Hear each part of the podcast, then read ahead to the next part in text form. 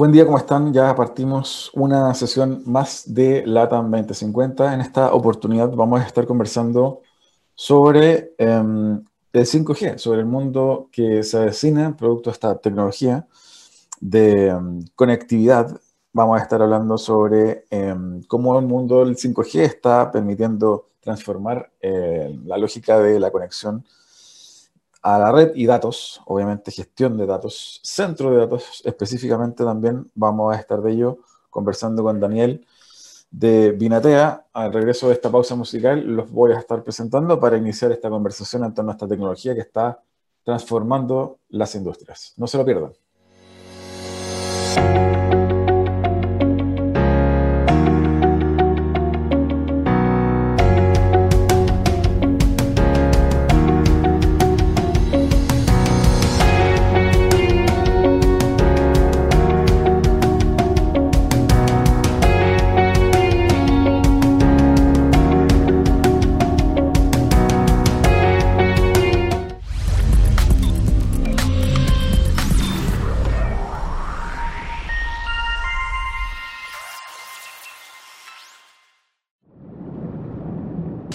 Quedes fuera. Aprende sobre fenómenos naturales, sus riesgos y planificación territorial. Cada martes y viernes a las 11 de la mañana con Cristian Farías en divoxradio.com. Bien, ya estamos de regreso. En esta oportunidad nos acompaña Daniel de Vinatea, el gerente eh, general eh, Southern South America de Bert, Vertiv. Espero haberlo dicho bien, eh, Daniel. Bienvenido. Sí, sí, ¿qué tal? Gracias. Eh, muy grato el, poder compartir este momento con ustedes. Daniel, siempre partimos esta primera parte del programa eh, un poquito hablando de la historia del invitado. Cuéntanos un poco de ti y, cómo llegas a, esta compañía. Muy bien. Bueno, mi, mi historia en la compañía data de casi ya 18 años aproximadamente. Este, yo soy natural de Perú. Eh, empecé mi segunda vez en esta compañía porque estuve un año entre el 2000 y el 2001 saliendo de la universidad. Pues volví en el 2004 y hasta ahorita. Eh, los primeros ocho años eh, en la compañía de Perú, trabajando principalmente todo lo que es la parte de ingeniería de, de proyectos, en lo que es Vertiv, Emerson en su momento, porque hubo una transición en que cambiamos de nombre. Em, luego, en el 2012 salí para Costa Rica a ver eh, parte de lo que tenía Emerson en su momento, em, encargado de todo lo que es la logística y las compras y toda la parte de supply chain para Latinoamérica. Y después de unos buenos cinco años ahí en Costa Rica, me vino el desafío de llegar aquí a Chile eh, y encargarme de la operación que teníamos este, aquí en Chile para, desde aquí en Chile para Argentina, Paraguay, Uruguay, Bolivia y después este, incluir Perú, ¿no? Ahora recientemente en una, en una etapa de transición en la que estamos eh, reorganizándonos de una manera distinta y con un rol que abarca este, ciertos procesos para todo eh, Latinoamérica, ¿no? Y bueno, la compañía, si te puedo comentar un poco acerca de Vertis, em, eh, hacemos que la tecnología siempre funcione desde el punto de vista de la infraestructura, ¿no? Em, es decir, el hecho que nosotros podamos estar conversando aquí en estas plataformas tecnológicas, eh, si lo vamos viendo hacia atrás, esto se está, obviamente, va por Internet, Internet este, en algún momento llega a tener un procesamiento y conectividad y transmisión de datos que eh, em, se procesan y ocurren en un data center, en un centro de, conectividad, etc. Y detrás de eso necesita eh, energía, eh, climatización y un ambiente adecuado para poder funcionar. Ahí es donde entra Vertiv. Vertiv tiene eh, todo lo que es la gama de productos para proteger a nivel eléctrico, a nivel de climatización, a nivel de infraestructura en sí, de racks, regletas, etcétera, para que esos servidores, esos routers, cualquier equipo tecnológico esté andando 24 por 7. Sin interrupción, este, cualquier falla que pueda tener elementos de redundancia para poder eh, mitigar cualquier efecto de interrupción. Daniel, cuéntanos un poquito para profundizar eh, tu formación, tu historia, tal vez antes de, esta empresa. Siempre nos interesa conocer un poquito más del invitado. Claro. Este, a ver, eh, estudié ingeniería electrónica eh, en Perú, en la Universidad Peruana de Ciencias Aplicadas. Em, y después, unos años más tarde, tuve la oportunidad de hacer una maestría, un MBA, en el Instituto, Instituto Tecnológico de Monterrey, eh, desde Perú, en el campus de Lima. Eh, y este, la verdad que fue bastante interesante porque me ayudó a complementar eh, muchas cosas que luego me han servido para tener una amplitud un poco más integral respecto a, a los temas que luego se tienen que gestionar. ¿no? Eso a nivel de, de formación. Y a nivel de tu día a día, siempre eh, tratamos de indagar un poco en el, en el invitado respecto de su eh, eh, agenda, digamos, cómo la distribuye, cómo la gestiona. Siempre para nosotros es importante cuando hablamos con algunos ejecutivos saber un poquito cómo es su, su train de hábitos, un poquito para, para, la que nos, nos están mirando, puedan ahí evaluar respecto de sus propios hábitos día a día a nivel ejecutivo. Claro. Mira, me encanta este, deportes, ¿no? En general, en, mi vida este, he pasado por distintas actividades deportivas. Eh, desde muy pequeño, en la etapa de colegio, universidad, básquet, eh, a nivel incluso competitivo, ligas, etc. Eh, de ahí ya era difícil tal vez conseguir dónde jugarlo, en equipo, etc que un poco más a las pichangas, como le dicen aquí también en, Chile, de fútbol. Pero después, eh, en mi vida ya en Costa Rica, me dediqué con mucho gusto al tenis, ¿no? Y es un deporte que, que sigo hasta ahora. Un poco parado por la etapa de pandemia en algún momento, pero retomándolo. Y me apasiona mucho. Me gustó mucho el, tenis, me volví muy aficionado a verlo, a, a jugarlo. Este, y también en la etapa de pandemia comencé a, a este, practicar mucho bicicleta, ¿no? Combinar bicicleta eh, tanto de ruta como de montaña. Eh, acá en Chile afortunadamente se presta para encontrar buenas rutas, eh, tengo un cerro cerca, entonces a veces me voy para allá y, combino no solo el, ejercicio en sí, sino también el contacto con la naturaleza, el poder este, relajar un poco, ¿no?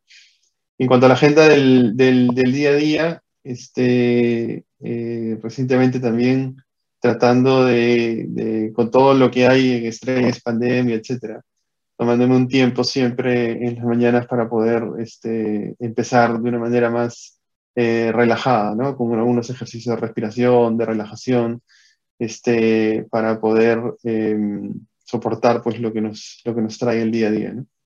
Eso es importante. Encontré, antes no era tal vez tan em, eh, favorable a, ese tipo de, actividades, pero encontré que es bastante importante para, eh, enfocar y relajar un poco más y acostumbrar pues, a nuestro cuerpo a, vivir un poco más, este, a tomar los desafíos un poco más relajados. Eh, Daniel, bueno, entrando en materia, em, vamos de lo general a lo particular. cuéntanos para quienes no conocen, hoy este, esta tecnología este, y este mundo que se viene con, con el 5G, eh, de qué trata, cuáles son los alcances, consideraciones, etcétera. Sí, claro. Mira, el 5G em, está eh, en, la, digamos, en la conversación tecnológica, en los trending topics tecnológicos hoy como una promesa eh, a lo que va a representar un nuevo cambio. Eh, una nueva disrupción en todo lo que tiene que ver con tecnología. O sea, y, e, imaginarse un mundo incluso más eh, abierto, más dependiente de la tecnología a lo que estamos hoy, a veces es un poco incluso difícil de proyectar, sin embargo, hacia allá vamos, ¿no? Y de alguna manera lo va a habilitar 5G. ¿Y por qué lo va a habilitar? Porque la conectividad móvil hoy em, nos permite eh, tener a través de nuestros dispositivos celulares datos en todo el tiempo. Antes no lo teníamos. Y, no sé si, si a veces eh, eh, has reflexionado o cualquiera de los que nos esté escuchando habrá reflexionado sobre cómo realmente han cambiado nuestros hábitos respecto a la conectividad, ¿no?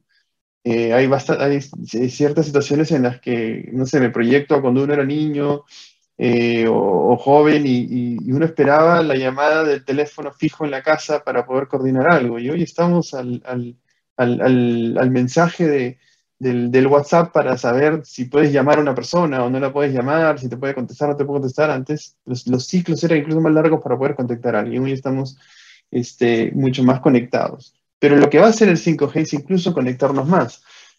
Es, es, no romper el vínculo de conexión que hoy tenemos. ¿no? Me pasa mucho, por ejemplo, hoy, que a veces, eh, producto del mundo en el que estamos, que tenemos que estar en llamadas constantemente y conectados, a veces toca tomar una llamada del auto, por ejemplo. Y mientras cambian las antenas y las redes y la latencia, etcétera, tienes un delay y una interrupción en la comunicación este, cuando cambies de 3G o 4G, etc. Lo que va a hacer 5G, por ejemplo, con este tipo de cosas, es que primero va a haber una este, cobertura más amplia y la latencia va a ser menor, lo que te va a permitir casi que no tener interrupción en la comunicación. Eso va a habilitar que, se, este, que, podamos, que podamos tener mucho más aplicaciones que nos permitan estar conectados, ya no solo a las personas, sino incluso en los dispositivos. Para entender 5G en cuanto al cambio de lo que representa 3G eh, o 4G al salto de 5G, debemos entender que prácticamente cambian tres cosas. Uno es velocidades mayores. ¿okay? Es decir, eh, si hoy estamos hablando este, que podemos tener 10 eh, megabits eh, en, en, 4G promedio, 20, etcétera, estamos hablando que esto va a ser casi 10 veces más. O sea, vamos a poder tener incluso velocidades que puedan estar rondando cerca de los, de los gigabits por, por 5G. Eh, Pero adicionalmente, y uno de los elementos que lo comentaba hace un instante, que es, digamos, el más representativo, es la latencia. Hoy, cuando uno hace una prueba de cuánta latencia tiene este, en las redes actuales, estamos hablando de que a veces son 20, 30, 40 milisegundos. Esos milisegundos, ¿no? 0.4 este, em, eh, segundos, 0.04 segundos, eh, representa el tiempo que pasa desde que yo envío un dato y ese dato se ejecuta y vuelve al teléfono. Esa es la latencia, el tiempo que tarda entre la conexión y vuelta. Pues eso va a llegar a ser menor a un milisegundo con 5G, va a ser mucho más rápido. Entonces la conexión este, va a ser eh, que pueda ser menos interrumpida. Por ejemplo, la latencia es un... Sí, Ahí me quiero detener justamente en eso, Daniel, en la latencia. Si nos puedes contar a quienes escuchan, ¿qué posibilidades de aplicación y de uso civil, digamos, eh, puede tener esto, por ejemplo, eh, cosas que se me vienen a la cabeza o que he leído, que he escuchado, eh, probablemente alguna teleconsulta en, el mundo de la telemedicina. Cuéntanos un poquito de los alcances de, y el impacto que tiene este tema de la latencia, de reducir la latencia con Totalmente. Totalmente. Y ahí una de las cosas que recomiendo, incluso para ampliar conocimientos sobre esto, Vertip sacó este, un estudio hace algunos años que, que fue bastante ilustrativo incluso eh, para nosotros, para entender justamente eh, los arquetipos del borde de la red. Luego podemos incluso pasar el, el, el, el link de dónde está. Son los cuatro arquetipos del borde de la red. Pero lo que habla este, este, eh, este estudio, justamente yendo a tu respuesta, es que se clasifican los arquetipos al borde de la red por cuatro principalmente. Y esos cuatro tipos de aplicaciones ¿okay? están basadas entre las aplicaciones que son sensibles a una latencia máquina-máquina, a una latencia este, máquina-hombre, a una latencia respecto a confiabilidad o reliability y a una latencia que tiene que ver con la transmisión de ancho Yendo al punto de lo que comentabas, cuando una latencia es mayor en una aplicación, ya ni siquiera de teleconsulta, sino una aplicación de, este, de las pruebas, que incluso vi que en Chile hicieron ya una, una prueba de una cirugía con una red 5G, ¿no? Imagínate que este, el doctor que está detrás de un bisturí este, em, robotizado a través de una conexión 5G tiene una latencia que no le permite de manera en tiempo casi real poder saber que lo que ejecutó fue finalmente lo que se hizo. ¿no? Estamos hablando de que ya podemos impactar incluso la vida de alguien. Otro elemento importante que se da en este estudio respecto a la latencia, que me pareció muy curioso, es, por ejemplo, que el real estate en Estados Unidos, en Manhattan, en la zona donde está el New York Stock Exchange, eh, empezó a subir para aquellas oficinas que querían estar cerca del, del New York Stock Exchange de Wall Street, porque era representativo el hecho de tener una menor latencia al momento de hacer transacciones bursátiles entre los servidores del Stock Exchange, que representaban millones de dólares por milisegundo ganado a nivel de latencia. Porque las máquinas sí son mucho más sensibles que el ser humano para poder percibir latencias menores. Entonces, lo que va a permitir tener una latencia más baja es más que incluso la, la experiencia que podamos tener usuarios con las máquinas, es las máquinas con las máquinas en cuanto a lo que van a poder, este, eh, poder ejecutar. Conducción autónoma, por ejemplo. Las decisiones que tienen que hacer los autos autónomos van a tener que ser muy rápidas. Entonces, entre que un sensor percibe que hay un auto adelante, que hay un tráfico, que hay una señal, eso no podemos esperar 40 milisegundos para que se dé, porque podemos estar en una situación en la que se produzca un accidente. Entonces, todas esas cosas, si no tenemos la tecnología que permita que puedan suceder, no se podrían dar. Entonces realmente 5G va a ser el habilitador de un mundo que va a poder ser eh, más conectado a nivel de tecnología. ¿Respondí a tu pregunta con eso, Ángel? O, ¿Sí? Absoluto, sí. Eh, te quería preguntar para hacer un doble clic ahí, eh, ya ir cerrando también este primer bloque, em, un poco tu visión respecto de cómo la, la, gente en el día a día, las personas eh, habitando las ciudades, eh, bajo este concepto de las smart cities, eh, va a poder percibir en, su día a día, transitando, moviéndose por la ciudad, el uso de un 5G. A ver si nos pudiese dar también ahí algunos, casos de uso.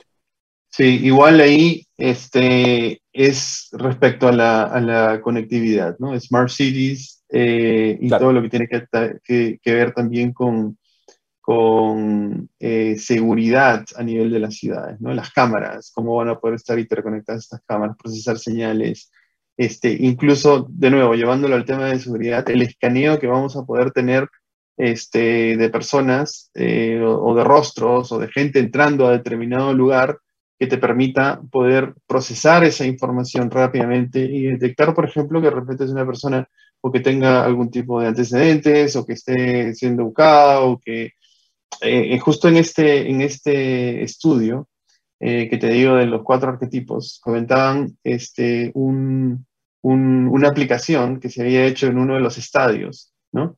En donde estaba, había tal este, em, nivel de conectividad que a la entrada de los estadios había unas cámaras que mapeaban todos quienes estaban entrando. Y había un caso este, de, no recuerdo cuál cantante era, pero como que tenía cierta gente, de aficionados que incluso los acosaban a estos artistas y que los lograron detectar porque tenían estas cámaras que iban procesando la información y diciendo, ¡pum! Ahí está, listo. Entonces a este lo filtramos este, para que no eh, origine pues, algún problema en un concierto. Y eso lo llevamos hacia el nivel de aplicaciones y conectividad que vamos a poner en nuestras, en nuestras ciudades este, totalmente eh, tecnificadas este, llevadas a la tecnología, pues es, es infinita la posibilidades, ¿no?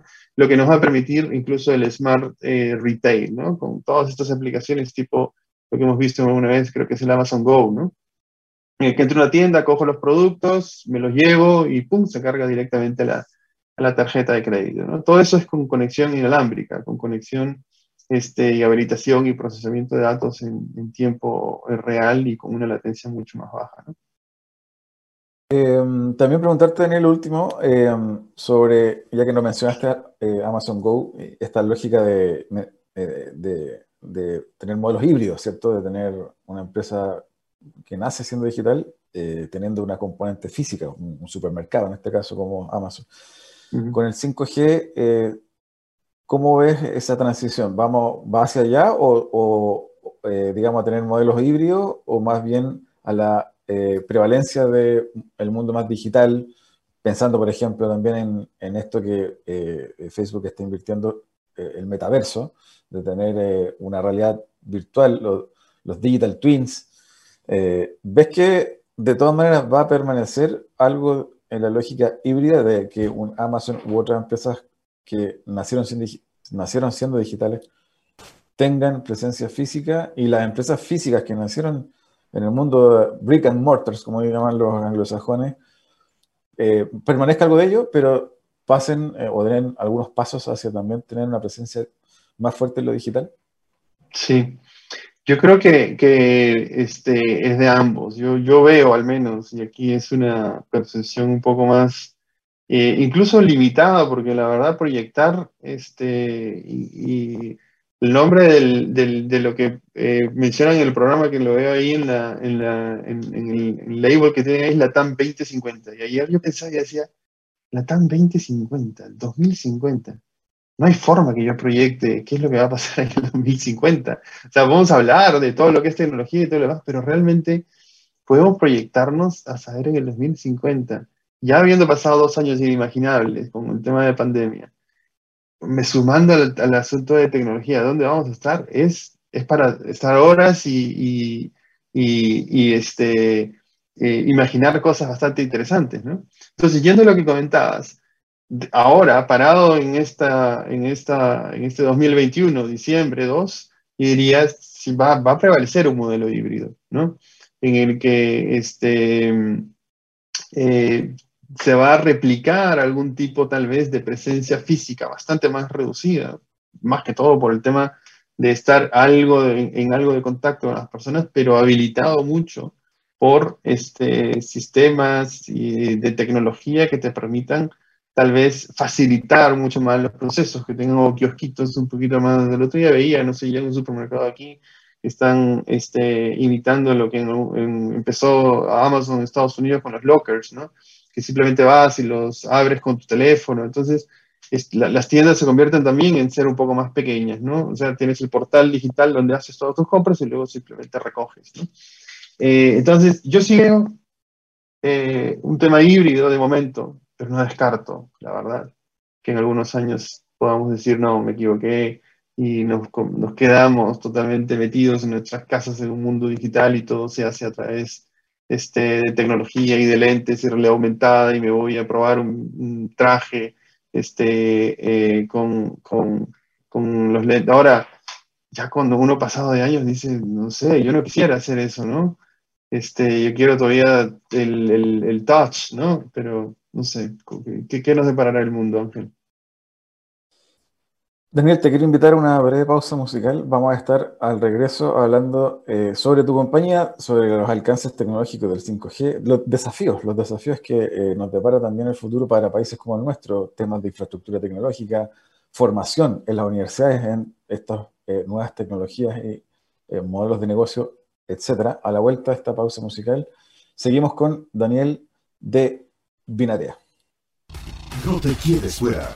Conversaciones de minería y energía con Nancy Pérez y Pamela Chávez. Cada martes y viernes a las 15 horas. Recursos con perspectiva. Recursos con perspectiva. Somos divoxradio.com.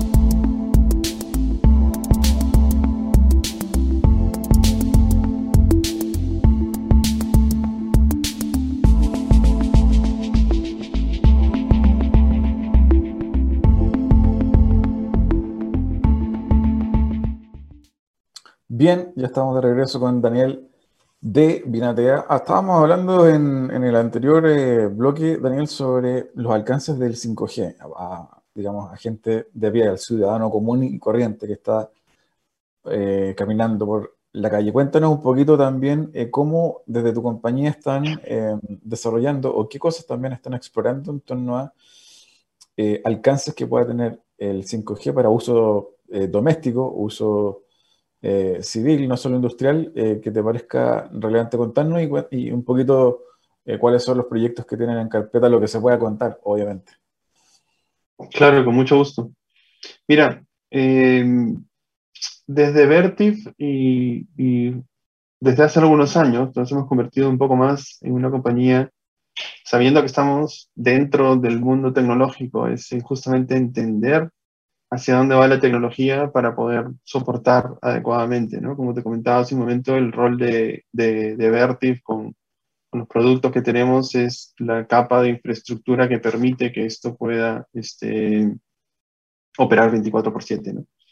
Entonces, realmente eh, queremos entender a nuestros clientes, que son los que, digamos, habilitan finalmente eh, y procesan todas estas aplicaciones de tecnología, pero ciertamente no estamos en el desarrollo de la tecnología per se, ¿no? No, no, no, es que tengamos equipos de 5G o que nosotros hagamos las redes 5G, soportamos a todos los clientes, operadores, etcétera, que hacen eso desde el punto de vista de infraestructura.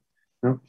Pero em, yendo a, a, la pregunta, 5G eh, va a traer unos desafíos desde el punto de vista entonces de infraestructura, entendiendo hacia dónde va la tecnología, es eh, uno de los puntos que hace o, que determina este, o que va a ser clave para 5G es producto de las frecuencias que se utilizan para poder tener una velocidad este, mayor, a medida que tú tienes más frecuencia, tienes menos penetración de las ondas. Entonces, necesitas para una cobertura similar, necesitas tener más antenas, ¿no? Porque la, el rango que pueden llegar las antenas es menor.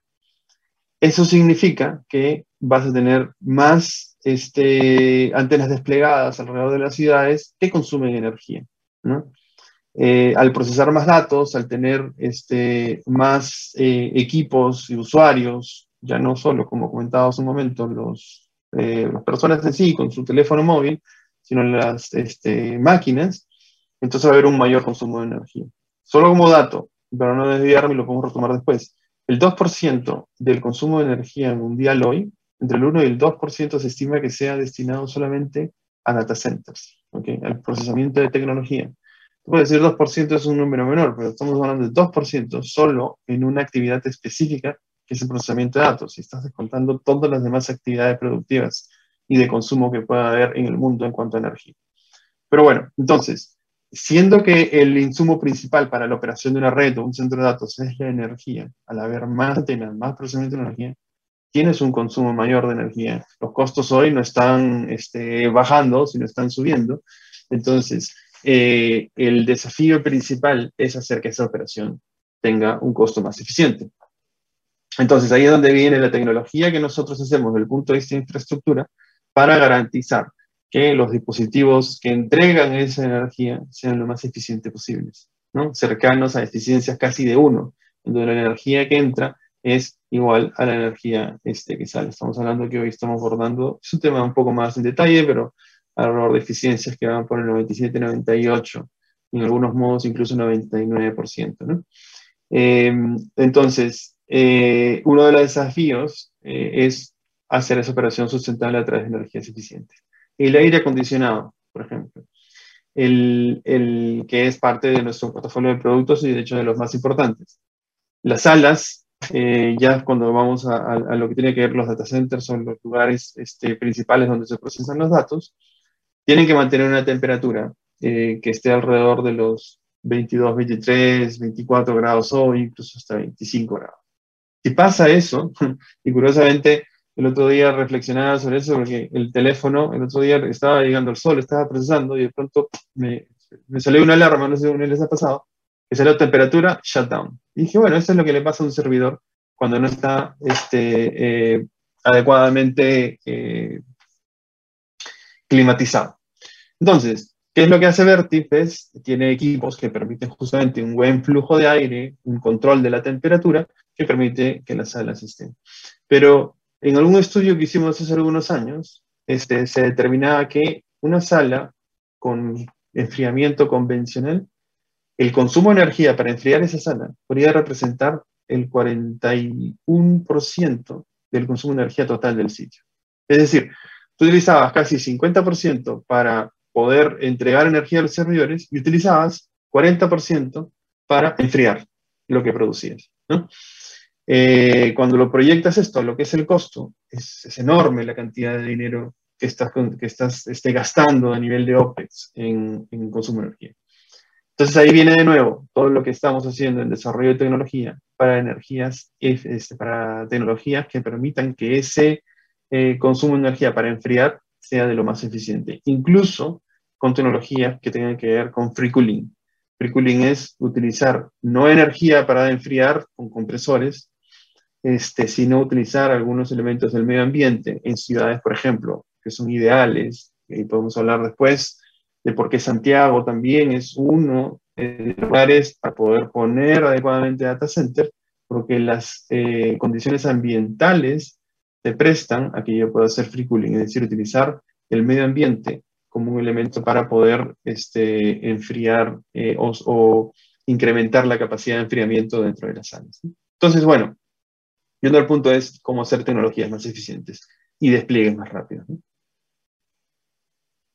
Daniel, eh, preguntarte en esa línea también un poco cuáles crees tú que son los desafíos eh, para los países latinoamericanos eh, en el marco de este programa LATAM 2050 que vamos a tener que vivir y vamos a tener que afrontar um, futuro producto de la eh, incorporación en nuestras vidas de este tipo de, tecnología. Alguna vez escuchado por ahí que eh, en nuestros países, algunos de ellos carecen de buena infraestructura tecnológica aún, eh, comparativamente con otros países del mundo, que también eso va, transformándose en un desafío. Cuéntanos un poco cómo, ves a, futuro los desafíos de Latinoamérica en, en, esta, en esta era digital. Sí, lo primero que tengo que decir comparativamente, habiendo, o sea, no siendo de Chile, digamos, y reconociendo a Chile en esto, eh, a pesar de que a veces hay una sensación tal vez de natural y sana de inconformidad, pero Chile es de los países de Latinoamérica que está más avanzado en muchas cosas y en tecnología, este, principalmente, digamos, viendo el tema que, estamos comentando.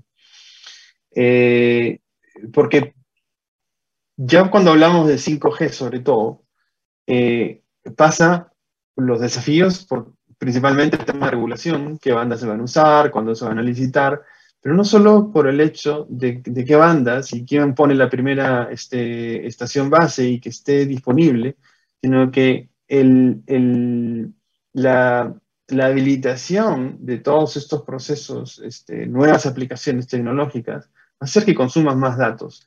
Entonces, tienes que reforzar en realidad, no solo, de nuevo, este, la,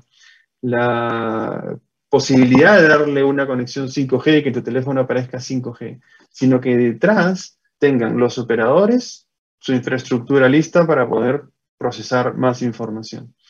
Que las este, redes de fibra óptica, tanto las redes internas dentro del país como el acceso a los cables submarinos para la conexión internacional a los demás este, centros de datos, este, eh, esté con una capacidad que pueda soportar. Ahí, por ejemplo, este, en los últimos desarrollos y proyectos en Chile hay bastante avanzado respecto a eso.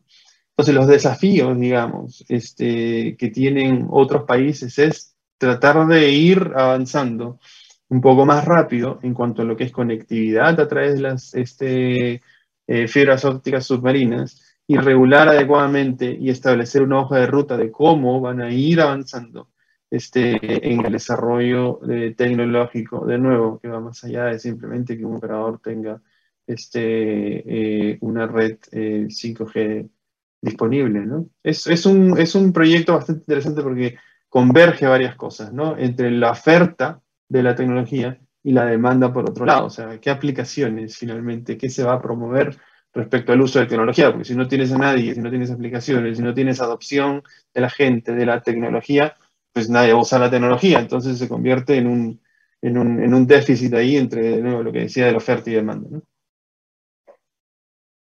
Daniel, y para ir ya cerrando un poco, eh, te pido nos puedas dar una conclusión general de, lo que conversamos hoy y em, te pido que nos recomiendas un libro también a quienes nos, están escuchando. Sí, claro. Em, como conclusión general, yo diría, eh, el tema es interesante, aún lo de 5G lo estamos viendo, al menos en Latinoamérica, este, a nivel de expectativa, de promesa, ¿no? Eh, ya estamos prontos a tener 5G eh, de las pruebas que ya ha habido, eh, estamos prontos a tener ya disponibilidad de 5G a nivel de red y ahí vamos a ver entonces cómo siendo 5G el habilitador de tecnología, cómo comenzamos a ver que, se, que, se, que surgen nuevas aplicaciones que desafíen un poco nuestro estilo de vida a día a día. Entonces, lo primero sería estar disponibles, no solo a nivel de los usuarios, sino a nivel de quienes tienen la posibilidad de poder desarrollar nueva oferta tecnológica, de estar y lanzarse, digamos, y abrazar este mundo tecnológico. Y desde quienes tenemos el rol de soportar la tecnología, pues estar atentos hacia, a saber hacia dónde está yendo, hacerlo de una mejor este, manera, hacerlo de manera eficiente, y hacerlo eh, sorteando un poco los desafíos que hoy tenemos en cuanto a eh, un mundo que está medio vuelto loco en cuanto a este, la disponibilidad de recursos para poder hacer estos proyectos. Eh, creo yo que se, se, pone este, bonito los desafíos a nivel de futuro porque este, algo que, y cierro con esto, ha, ha significado las conclusiones detrás de la pandemia ha sido que vivimos en un mundo que hoy depende de tecnología y que la tecnología permitió que podamos seguir este, eh, haciendo nuestras vidas eh, y nuestros trabajos, al menos a un nivel algo aceptable de lo que hubiese sido pasar una pandemia sin tecnología. Em, desde el punto de vista de, bueno, y finalmente que es, como Bert eh, conscientes del desafío y del rol que nosotros tenemos en soportar la tecnología, estamos comprometidos con nuestros clientes este, en ayudarlos en estos proyectos que incluso tienen un impacto pues, en lo que representa nuestra, nuestra sociedad. ¿no? Em, y respecto al libro, me preguntabas lo del libro y eh, voy a referirme a algo, eh, a una recomendación que incluso está eh, muy eh, recomendada, digamos, a nivel interno en la compañía. Nosotros, eh, como Vertiv, salimos a bolsa siendo públicos después de la transición que tuvimos de, de Emerson y pasar por un fondo privado en el 2020, por ahí en febrero del 2020. Salimos a bolsa, hemos tenido un excelente desempeño a nivel de acción, etc. Pero en el momento que salimos a bolsa, este, el chairman, el nuevo este, presidente em, de la compañía, eh, es eh, Dave Coty. Dave Coty es un conocido eh, CEO de la industria, viene de ser este, CEO de Honeywell por más de 15 años, y justamente coincidió que este, ayudó a la compañía a salir a bolsa, está soportando todo el, el trabajo de nuestro CEO, pero él escribió un libro que se llama Winning Now and, Winning Later. Okay. Este, este que está aquí, Winning Now, Winning Later, que básicamente este, juega con un concepto que es bastante interesante, casi como incluso metodología de vida, que es Now and Later. ¿Cómo gano ahora y cómo gano después? ¿Cómo manejo las prioridades, los conflicting priorities, se llama él, de tener que hacer cosas que me vayan a dar resultados ahora, pero que no implique sacrificar el largo plazo y que asimismo proyecte el largo plazo sin este, impactar el corto plazo y cómo ir manejando ese tipo de cosas. Estoy algo avanzado en la lectura. Eh, nosotros en la compañía estamos incluso pasando a través de un proceso en el que estaban aplicando varias de esas cosas que le resultó en su momento a Honeywell este, eh, con una historia bastante satisfactoria pero que bueno, es una lectura interesante para quienes estamos en los negocios y de nuevo, casi que para quienes queremos conducir nuestra vida de una manera con esta doble proyección de preocuparnos por el ahora, pero sin descuidar el largo plazo también. Daniel, te quiero agradecer el libro eh, recomendado y también la conversación del día de hoy. Muchas gracias por tu tiempo. Probablemente te volvamos a invitar en un futuro cercano. Y eh, nada, te mando un abrazo y será hasta una próxima oportunidad. Muchísimas gracias, que estén muy bien.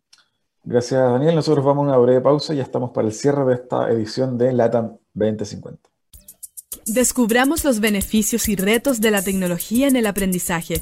Escúchanos cada lunes y miércoles a las 15 horas en Tareas de Tecnología. Desafío para la próxima clase con Nicolás Soto. en divoxradio.com.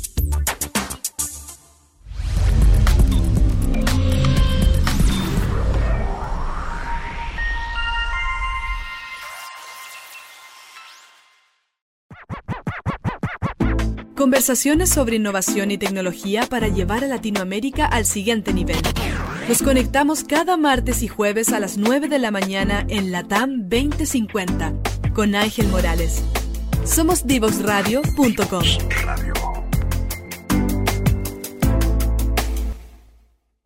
Bien, ya estamos para el cierre de esta edición de LATAM 2050, donde estuvimos conversando sobre, sobre 5G, que básicamente es esta tecnología que va a permitir, entre otras cosas, reducir la latencia de conexión a Internet para realizar alguna tarea u operación que a veces para efectos de, por ejemplo, em, coordinar un eh, semáforo o un vehículo eh, autónomo el día de mañana, eh, esos milisegundos pueden ser vitales para evitar un accidente, por ejemplo. Y esta tecnología va a permitir, entre otras cosas, como decía, reducir esa latencia de conexión cuando eh, hoy eh, un dispositivo pasa de 3G a 4G eh, o se cambia de red de Wi-Fi dentro de un espacio geográfico determinado, entre otras alcances y consideraciones que va a tener, obviamente, la irrupción de esta tecnología 5G en nuestras vidas. Bien, no me despido antes sin recomendarles revisar siempre nuestras redes sociales, arroba Divox, Radio Facebook, Twitter, LinkedIn, YouTube, entre otras. Obviamente siempre eh, revisar divoxradio.com, donde podrán encontrar los diversos podcasts de las ediciones anteriores de este programa para cuando ustedes lo deseen. Les mando un abrazo y será hasta una próxima edición de LATAM 2050. 走走。